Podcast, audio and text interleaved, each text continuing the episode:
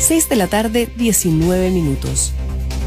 Durante esta jornada, Anibaldo, la Convención Constitucional, el Pleno, em, incorporó en su reglamento de ética algo que había estado en el, debate, en la discusión, que era el concepto del negacionismo. Sí, eh, esto es una opinión personal. Yo estoy, eh, creo que es una definición muy laxa, ambigua, que por lo tanto puede permitir, y ese es el problema, digamos, de las normativas cuando son poco precisas. Puede permitir a quien en algún momento tenga el poder interpretarla a su amaño y por lo tanto eh, generar un espacio de censura. Eh,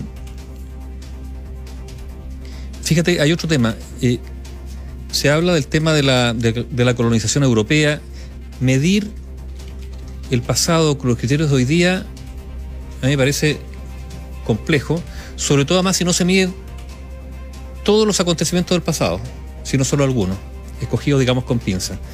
Eh, en el caso, de, por ejemplo, la violación de los derechos humanos, son indiscutibles las violaciones de los derechos humanos durante la dictadura. Y para eso, y para eso el Estado de Chile conformó comisiones que lo certificaron. Y, desde esa perspectiva, claro, no se puede negar ni la existencia ni los resultados de la comisión Rettig.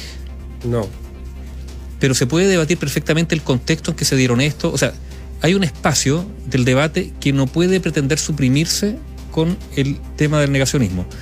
Imponer, por ejemplo, que durante el estallido social hubo violaciones a los derechos humanos, ¿qué se entiende? Violaciones sistemáticas porque quedó claro, por lo menos lo han dicho eh, organismos defensores de los derechos humanos. No hubo una instrucción desde el Palacio de la Moneda para. A, no ser que se puede lo contrario a través de algunos juicios que puedan emprenderse.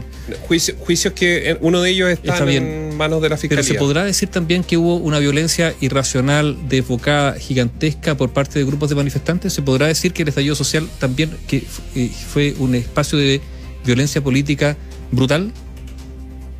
Alguien podría decir que sí, desde el punto de vista que no hubo una condena de sectores políticos a esa violencia, por ejemplo. Estoy solo argumentando porque yo creo que no. a mí lo que me complica, digamos, es, que haya personas que.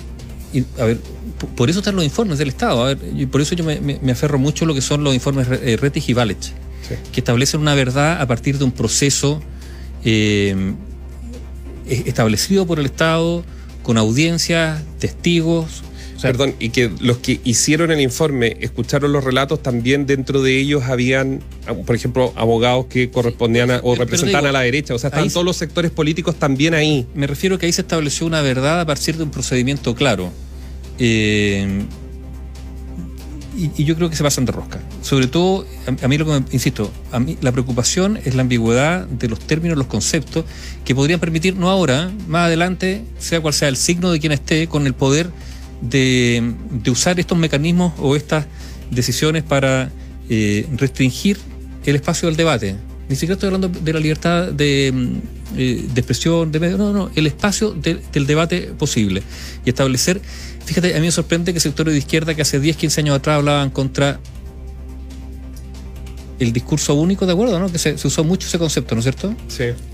Hoy día haya algunos sectores que también pretendan establecer su discurso único e imponerse a los, demás.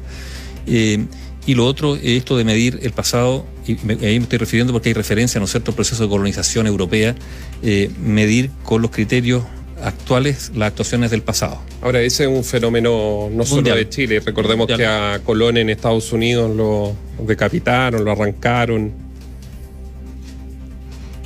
Claro, pues afrodescendiente haciendo esto, esto, no es blanco y negro, esto está lleno de matices. Incluso la mirada que se podría establecer. Hernán Cortés, llega, Hernán Cortés llega a un México, digamos, donde había un pueblo que dominaba, el azteca, que tenía sometido al resto y, lo usaba para sacrificio. Y eso era así. Con los pueblos originarios que sacrificaban también a los niños. Por eso, es tratar de establecer con parámetros actuales una especie de, de tribunal sobre el pasado, sin, yo creo mucho mejor abrirse a la diversidad de perspectivas que había y hay respecto a eso, sin desconocer, obviamente, los hechos. Los hechos están ahí, pero empezar a establecer una especie de, de, verdad única, eh, sin matices, me, parece complejo. Eh, pero en eso estamos y el mundo está en eso también, en, ese, en ese debate. Lo otro que nos genera mucho debate, ¿eh? es lo que ha ocurrido con esta extraña, esta es una opinión personal también, posición, fíjate, que está adoptando el candidato Sebastián Sichel. Sebastián Sichel ha estado en contra del, del, retiro del 10% desde el comienzo, es cierto. Hizo un retiro del 10% también, yo creo, y esto también es una opinión personal, que si finalmente se aprueba una ley donde te permiten hacer algo y tú lo haces, aunque no haya, aunque haya estado en contra, no me parece tan grave.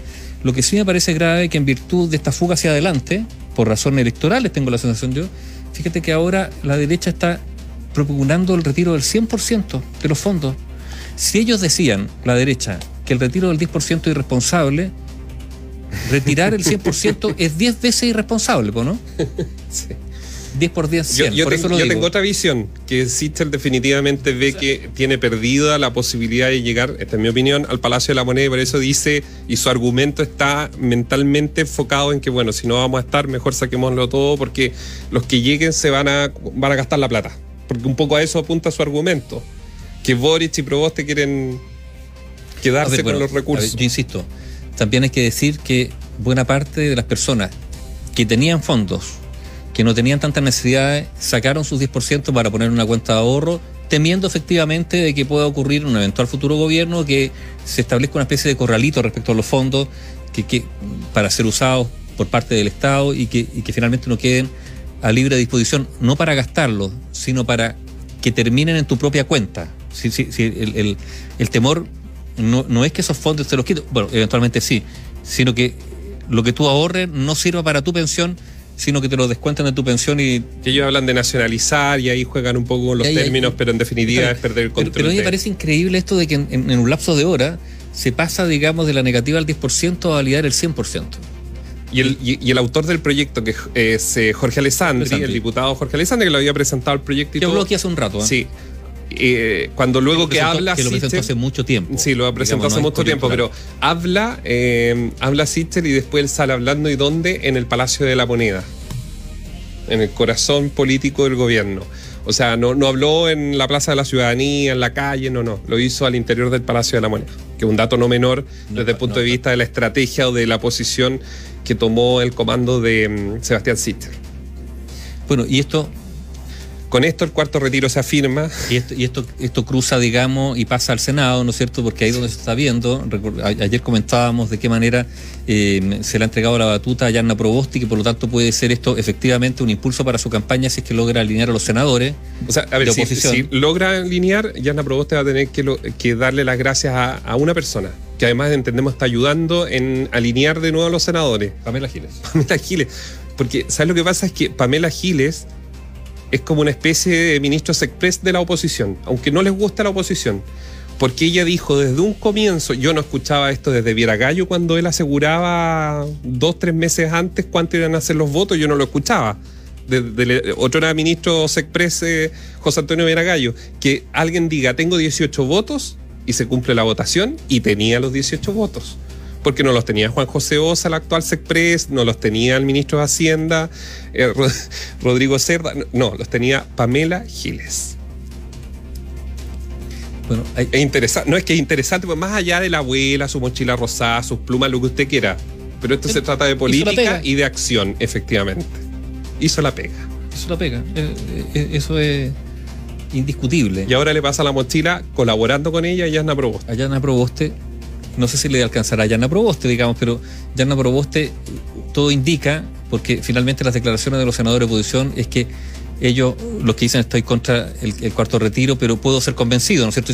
Pero en una de esas me convencen, han abierto claramente el espacio para que efectivamente Yanna Proboste los convenza y de esta manera aparezca ella como finalmente ordenando a la oposición o liderando a la oposición. Vamos a ver si lo logra, todo indica que podría las aguas decantarse hacia, hacia ese sector. Ojo, en una campaña compleja, recordemos, eh, esto es algo que hemos comentado, eh, a la pasada hay algunos regionales, com, perdón, comunales del Partido Socialista que están decretando libertad de acción. Por lo tanto, que, en el fondo, ¿por qué lo dicen? Porque no quieren votar por Yarna Proboste, por la democracia, por la democracia Se sienten más cómodos con Gabriel Boric y eso yo creo que ha quedado claro. Y esa es la tensión probablemente que va a venir en las próximas semanas a la medida que se acerque la primera vuelta y habrá que ver de qué manera eh, Yarna Proboste lo, logra eh, digamos, o el Partido Socialista alinear a, su, a sus comunales. Una cosa es alinear para- y otra cosa es lograr representar también. Porque Sí, una pero- cosa pero es la menos- orden y otra cosa es lo que... pero lo menos alinearlo, Oye, ni, ni- ni más que sea en, en un papel Pero igual es un poquito... Sí, pero es como un juego, un baile de máscaras, porque al final en la privacidad de la urna... Yo creo que el, el compromiso mayor de Yana Proboste es lograr atraer a esos sectores socialistas y probablemente de otros partidos, de hasta el mismo PPD, que Claro, ven en Gabriel pero- Boric pero más futuro que tiene en que ella. con un discurso que no provoque fuga, digamos, de votos de la democracia cristiana. Ya, pero es un problema del comando ya no Proboste en realidad. No es que estaba pensando cómo hacerlo, porque es como. Es que igual es interesante el ejercicio, más que sea del comando, porque es como una Yasna Proboste tiene que mantener a su democracia cristiana, hacer gestos como a un sector de la izquierda, pero también probablemente a un sector, llámese entre comillas, más conservador, pero que está en la democracia cristiana. Eh, eh, y ahí uno podría decir, en realidad la democracia cristiana tiene que estar donde tiene que estar o tendría que ir para otro lado.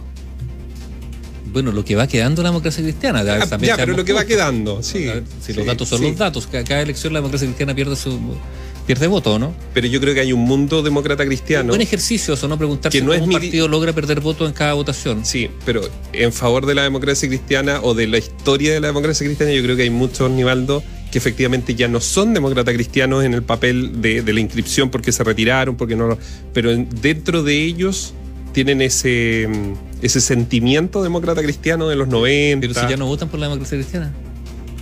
pero porque no han tenido figuras que los representen. Pero yo creo que lo que llaman amarillismo de. Que ya no son demócratas cristianos porque el partido cambió o ellos cambiaron y hay una distancia entre esos personajes que tú señalas y, y la colectividad. ¿Podrían crear la democracia cristiana histórica? No, no, mira, no estamos. No se enojen, digamos. Estamos adelantando. Eh, yo, yo siempre recuerdo algo muy noble que hizo la, la democracia cristiana italiana. Ah, ya italiano, ya. Bueno, la democracia cristiana chilena se, se, se reflejaba mucho en lo que fue la democracia cristiana italiana. Eh, porque fue una referencia, eh, un partido hegemónico durante décadas después de la guerra, de la Segunda Guerra Mundial en Italia. Bueno, al final cuando, cuando la democracia cristiana se derrumbó a- absolutamente, a lo menos tuvieron la decencia, digo yo, que nadie se quedó con el nombre. O sea, mejor que no exista. Y hay colectividades distintas que tienen, que vienen de ahí, digamos. Pero hoy día no existe. Es una buena manera de terminar con una historia.